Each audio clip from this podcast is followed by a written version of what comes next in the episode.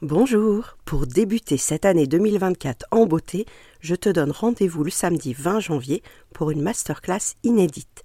Je te donnerai les trois clés fondamentales pour retrouver l'harmonie en famille. Comment mieux communiquer avec nos enfants, vivre des moments de qualité plus doux et les astuces et techniques que je partage depuis trois ans dans le podcast et avec les clientes. Rendez-vous dans la légende de cet épisode ou dans ma bio sur les réseaux sociaux pour t'inscrire. C'est gratuit, il suffit de s'inscrire. Je te souhaite une très bonne écoute.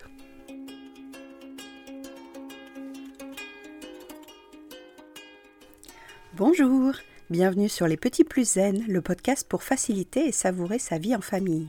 Je m'appelle Séverine, je suis facilitatrice en parentalité après avoir été 22 ans professeur des écoles en maternelle REP+.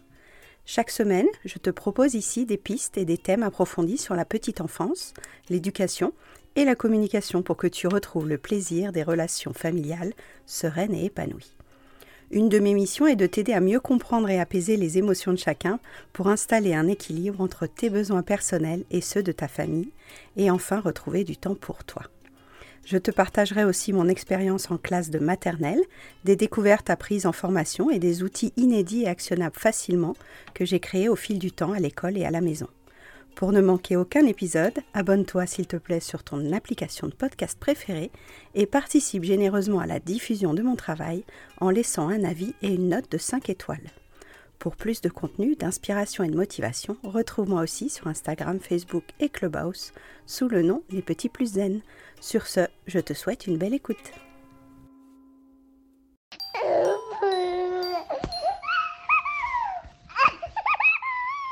Bonjour, ravi de vous retrouver. Le thème que je voulais vous proposer, c'était d'aller un petit peu plus loin pour devenir des parents heureux. On avait abordé dans une room d'octobre que j'ai encapsulé dans l'épisode 135 qu'une partie de notre bonheur de parents allait venir par le bonheur de notre enfant en tant qu'être autonome, qu'être citoyen, en tant que personne qui va faire ses propres choix, qui va aussi se viander parfois, qui va aussi se rater. Et tout ce qui m'intéresse là-dedans, c'est que nos enfants, quand on les a mis au monde, quand on les a euh, accouchés, hein, que ce soit le papa ou les, ou les mamans, on les a accouchés. Maintenant, ils ont une certaine autonomie, ils ont une certaine liberté, et ça va parfois être un peu délicat de comprendre comment ils vont créer leur propre vie, alors que nous-mêmes, on n'a pas de plan, on n'a pas de contrôle, on, a un lâcher-prise, on a quelque chose qui nous échappe dans notre propre trajectoire de vie. Quand on a mis nos enfants au monde, il y a eu un moment où on a voulu le meilleur pour eux, mais en étant complètement impuissant face à l'état du monde extérieur, impuissant face à ce qui va leur arriver. Et j'utilise le terme d'impuissance exprès. Hein. Je trouve que on est plutôt dans le déni d'admettre notre impuissance, notre impermanence et notre incontrôlabilité. Là, pour certains qui me suivent sur Instagram ou qui sont abonnés à la Zen Letter, vous savez que j'ai eu un sinistre suite à la tempête de Normandie et j'ai touché à nouveau du doigt cette impuissance, cette difficulté, cette impermanence du monde extérieur sur lequel on n'a qu'une prise très modérée. Oui, je vais faire des actions, oui, je vais avancer pas à pas, mais dans l'absolu, si on prend beaucoup de recul, on n'a qu'une vision très partielle de notre capacité à faire changer les événements, notre capacité à avancer dans la vie. Et en mettant au monde à notre tour des enfants, on peut rester dans une certaine illusion au début de pouvoir contrôler leur trajectoire, de pouvoir les guider suffisamment bien, suffisamment correctement pour leur propre vie à eux, alors que nous, en tant qu'adultes, on voit bien à quel point notre trajectoire et notre façon de guider notre vie est très fluctuante, est très incertaine, et que d'une année sur l'autre, on peut prendre des axes d'orientation différents, on peut ajuster, on peut pivoter, que ce soit de façon pro, de façon personnelle, de façon relationnelle. Je pense à ceux qui décident de se séparer, ceux qui décident de déménager. Ce sont des trajectoires qui vont impacter notre vie d'adulte évidemment, et puis aussi notre vie en famille, notre vie avec nos enfants. Et donc quand j'accompagne des mamans qui parfois butent contre une difficulté provisoire, la plupart du temps ce sont des difficultés que prises séparément on aurait pu appréhender avec du recul, mais qui mises bout à bout dans l'accumulation dans le flot de la vie. Pris séparément, on pourrait avoir de la clarté et du calme, mais tout mis bout à bout, ça devient un petit peu un cocktail explosif. Et comme j'ai dit récemment à une des thérapeutes qui me suit, j'ai dit j'ai l'impression que cette tempête, là, début novembre, ça a été du coca qu'on versait sur des mentos. Vraiment, euh, mes petits mentos, euh, mes petits traumas, mes petits événements, mes petits dossiers étaient bien rangés, bien étiquetés. J'arrivais à suivre le cours de mes projets, suivre le cours de mes euh, objectifs. Et puis, cette tempête a tout balayé, aussi bien les arbres physiquement que ma façon de voir la vie intérieurement. je pense que ça, je vous en parlerai peut-être à l'occasion dans la Zen Letter ou sur un épisode dédié. Mais ce que je voulais amener aujourd'hui par rapport à la posture du parent, c'est qu'il y a une humilité en tant que maman à admettre face à ma grande, face à ma petite, que finalement mon potentiel, mon champ d'action, mon autonomie décisionnelle, mes répercussions d'action sont infimes, sont limitées.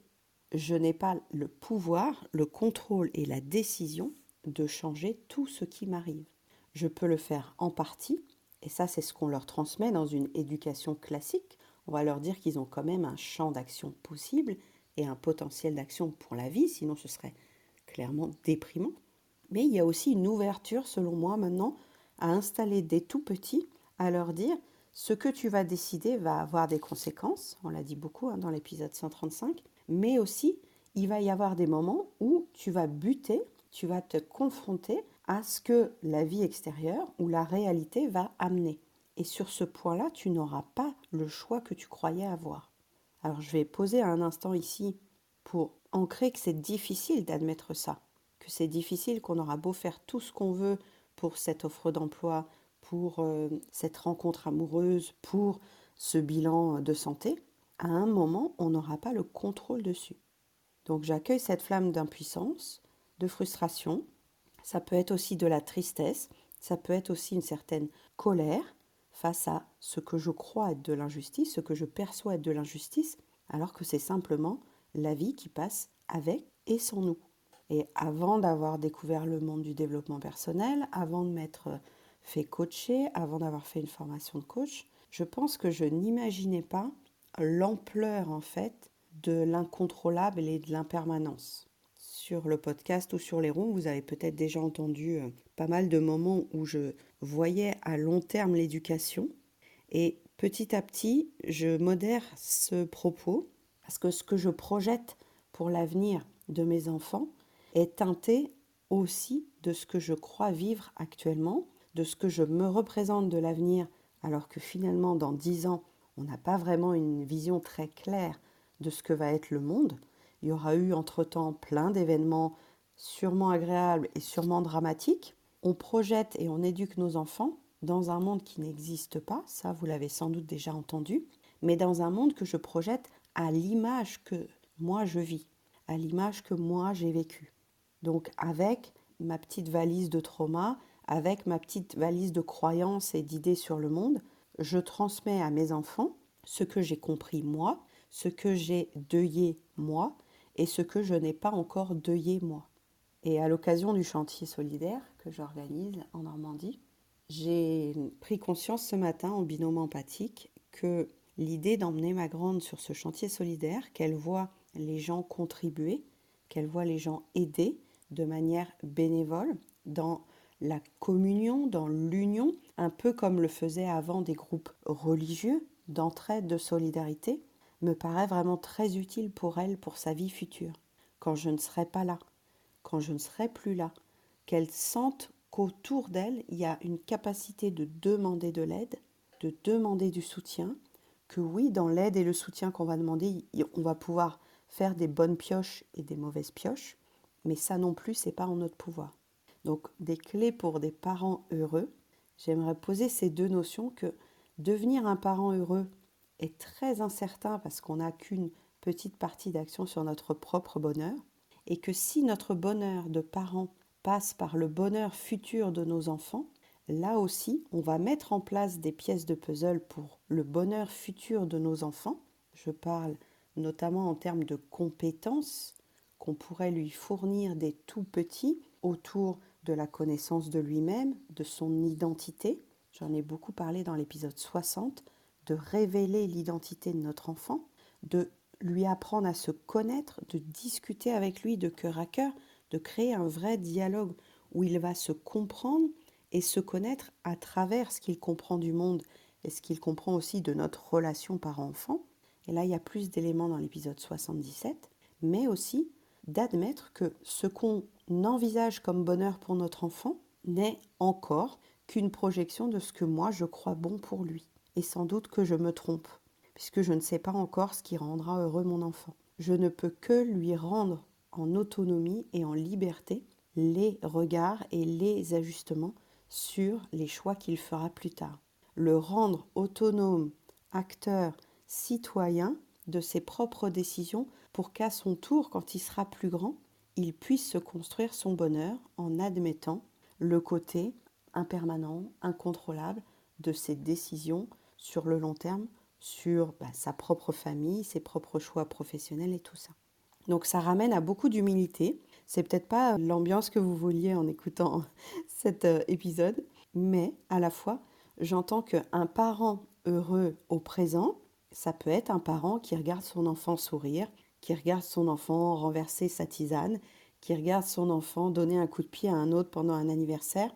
Au présent, on peut être un parent heureux. Mais projeter qu'on sera un parent heureux si nos enfants sont heureux, dans un long terme très hypothétique, dans un avenir incertain, dans un avenir qui n'est pas encore construit et qui va se co-construire et se co-créer avec toutes les relations qu'on va mettre autour de notre enfant, donc notre famille, notre cercle amical, notre cercle associatif, ça peut être notre cercle culturel, religieux. Tout ça, ce sont des briques qui vont permettre à notre enfant, en grandissant, de lui-même faire ses choix, de lui-même agir et ajuster les conséquences de ses actions. Donc les premières clés d'aujourd'hui pour être un parent heureux, ça va être d'une part de rester à l'instant présent. Qu'est-ce qui me rend heureux maintenant? Qu'est-ce que je fais pour que mon enfant soit heureux maintenant, tout en imaginant que ce qui se construit maintenant dans la relation avec mon enfant, il va l'emmener plus tard. C'est un bagage pour plus tard, ce sont des graines pour plus tard. C'est la seule chose dont je suis sûre aujourd'hui, c'est que ce que je mets en place au présent aura des effets pour plus tard. Peut-être pas assez, peut-être suffisamment, puisque je ne connais pas le contexte dans lequel mes enfants vont utiliser ces graines, vont utiliser ce que je leur donne au présent, je ne peux qu'imaginer et avoir une certaine foi, un certain espoir dans l'idée que ce que je mets en place maintenant portera des fruits suffisants pour que mes filles se sentent heureuses, épanouies dans leur métier, dans leur vie relationnelle, dans leur vie amoureuse, dans leur vie sexuelle, dans leur vie sociale, dans leur vie économique, sans en être complètement sûre. Je pense que cette prise de conscience, je l'avais vaguement en étant maîtresse, en donnant à chaque élève pendant seulement neuf mois à son contact des clés pour grandir de manière scolaire. Et plus les années passaient à l'éducation nationale, et plus j'avais envie de donner aussi des clés pour ces enfants-là de manière autonome, personnelle, intérieure. Est-ce que tu te connais? Est-ce que tu sais ce que tu aimes? Est-ce que tu sais ce qui te rend heureux? Est-ce que tu sais pourquoi tu réagis comme ça? Est-ce que tu sais comment exprimer ce que tu attends? Comment poser des limites? Tout ce qu'on avait mené en dispositif des moins de 3 ans, dont je vous parle dans l'épisode 18, et tout ce qu'on a mené dans les ateliers philosophie, dont je vous parle en épisode 57, ça a été des prises de conscience successives qu'en tant que maîtresse et enseignante, je ne pouvais pas faire beaucoup plus pour plus tard que de semer des graines qui un jour peut-être porteront des fruits. C'était ma seule certitude année après année qu'à un moment je ne suis pas les parents de ces élèves, je ne suis que la maman de mes filles, et même pour mes filles, plus les années passent et plus je me rends compte de l'influence énorme du cercle extérieur dans leur vie, dans leurs décisions. Mon ado rencontre des personnes qui influencent ses choix, qui influencent sa vision du monde. Tout comme moi, pendant 16 ans, j'ai influencé sa vision du monde. J'ai influencé ses choix. Et ce qui est confortable, c'est de me dire que je suis à la fois responsable de ce que ma fille va décider pour elle-même, mais à la fois je ne suis pas la seule responsable de ça. Donc ce qui me rend heureuse en tant que maman, c'est d'imaginer ma fille capable de faire ses propres choix en mettant en place des décisions qu'elle aura pu mûrir, qu'elle aura pu arbitrer elle-même avec son libre arbitre d'enfant grandissant, de future femme, sans que je sois moi en, train de la téléguider, moi en train de décider pour elle et moi en train de prétendre que j'aurai déjà à l'avance les bons choix pour elle, ce qui est faux. Donc c'est plus facile de vous dire ça avec ma grande, parce que la petite, elle a 5 ans, et évidemment, je suis une maman heureuse en voyant ma fille grandir, mais je ne suis pas encore une maman inquiète, parce qu'à 5 ans, je vois le rayonnement que j'ai encore sur elle. Mais je vous invite à regarder quand vos enfants commencent à s'envoler du nid, cette crainte que j'ai vue dans certaines mamans que j'ai accompagnées, de les laisser agir dans le monde, œuvrer dans le monde, en n'ayant plus d'influence. Alors qu'on a une influence certaine sur ce que nos enfants vont faire en dehors de notre vie, en dehors de notre maison. Seulement, il y a une humilité et une vulnérabilité à se dire, je peux être heureuse de savoir qu'elle va faire ses choix pour elle et en tirer ses propres conclusions. Je peux être heureuse à l'avance d'avoir mis ce que je crois bon en place, même si j'aurais pu faire plus, même si certaines fois j'ai foiré, même si certaines fois je me suis viandée dans l'éducation de la grande, mais je pense que tout est une question d'éléments qu'elle pourra elle-même processer. Si c'est difficile à comprendre, je peux aussi l'entendre. Si votre enfant est petit, si votre enfant vous avez une notion de contrôle. Ça m'évoque, euh, on avait fait une fête d'association dans un grand gymnase en octobre et j'ai discuté longuement avec un papa qui m'expliquait que c'était lui qui décidait de tout pour son fils. Je ne sais plus si j'en avais parlé ici, mais cette discussion, elle, m'avait été très intéressante parce que on voyait toute la bonne volonté du papa de vouloir élever son fils pour qu'il soit heureux, mais à la fois, le terme de mon fils sera heureux, il l'emmenait dans tout un tas de je décide de ce qui est bon pour mon fils. Je suis le seul à décider de ce qui est bon pour mon fils et aussi pour son avenir. Mon fils ne fera pas ce choix-là, ce choix-là, ce choix-là. Je déciderai pour lui de ce qui est bon pour lui.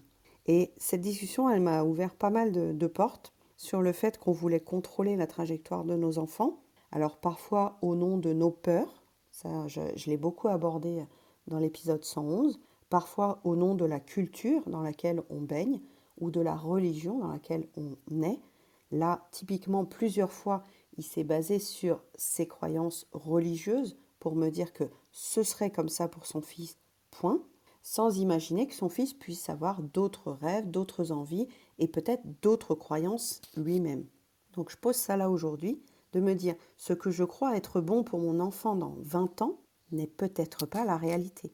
Ce que je crois par contre bon pour mon enfant dans un mois, dans un an, ça me paraît plus proche d'une réalité que je peux percevoir en tant qu'adulte, puisque j'habite dans cette réalité et que je suis le responsable de mon enfant.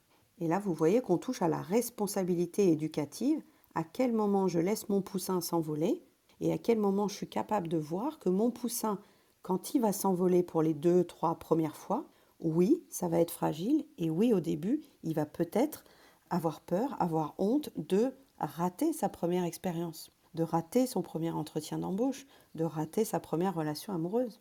Que ce soit avec mon ado, que ce soit avec ma petite, les clés là que j'ai traversées cette année, c'est vraiment de me dire que la seule chose sur laquelle j'ai un peu de pouvoir, c'est de montrer ce qui pour moi fait sens dans le bonheur, ce qui pour moi fait sens dans ce que je crois être des parties de bonheur que je peux m'accorder avec ma toute petite sur le monde, avec ma toute petite zone de manœuvre sur l'impermanence et sur l'incontrôlabilité de la vie, mais à la fois, je peux être heureuse par avance d'avoir contribué à disposer toutes les briques de Lego nécessaires dans son panier à elle. Pour la grande, je parle, pour la petite aussi, c'est ce que je fais, mais j'ai un peu plus de recul parce que j'ai du temps devant moi, d'avoir mis dans son panier tous les Lego possibles pour qu'ensuite, quand elle va s'envoler, me dire j'espère qu'elle saura créer son propre bonheur à elle et ça, ça me rendra une maman heureuse.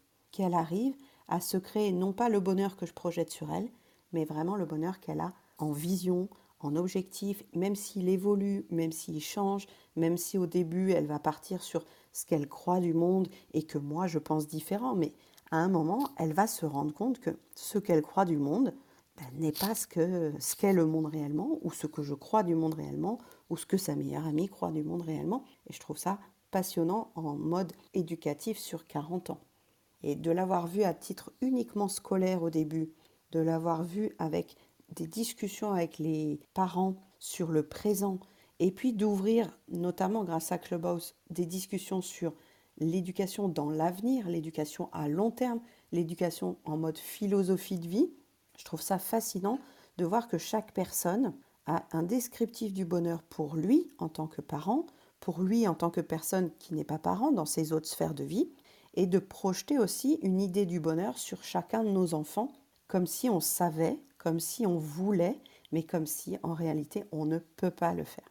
Voilà, je serais curieuse d'avoir vos avis. Si vous voulez plus d'infos, on peut se retrouver aussi sur Instagram où il y a beaucoup plus de retours aussi euh, sur euh, ce qu'on peut mettre en place en famille pour à la fois rendre notre enfant heureux et puis retrouver, nous, euh, notre capacité à nous émerveiller de ces petits bons hommes et de ces petites bonnes femmes qui grandissent et qui deviennent à leur tour autonomes et heureuses. Dans le podcast, vous allez retrouver plein de thèmes qui parlent du bonheur en famille, de l'éducation et des émotions fortes. Donc tous les épisodes que je vous ai cités aujourd'hui, vous allez les retrouver là-bas. J'en ai mis quelques-uns parce que je sais que je vous les ai dit tout à l'heure. Et puis sinon, vous piquerez celui qui vous plaira le plus. Et puis prochain rendez-vous, pour ceux qui veulent des clés pour l'harmonie en famille, j'organise une masterclass. J'espère vous y retrouver. C'est accès sur inscription. C'est une masterclass qui est offerte. Et je vais y détailler plusieurs outils et étapes pour avoir une posture qui nous permet d'être heureux en famille, donc à la fois pour nous et à la fois pour nos enfants. Vous retrouverez sûrement quelques petites pistes qu'on a évoquées aujourd'hui. Prenez bien soin de vous. Je te donne rendez-vous le 20 janvier. Le lien est dans la légende de cet épisode. Et en attendant, je te souhaite une très bonne semaine. À bientôt. Au revoir.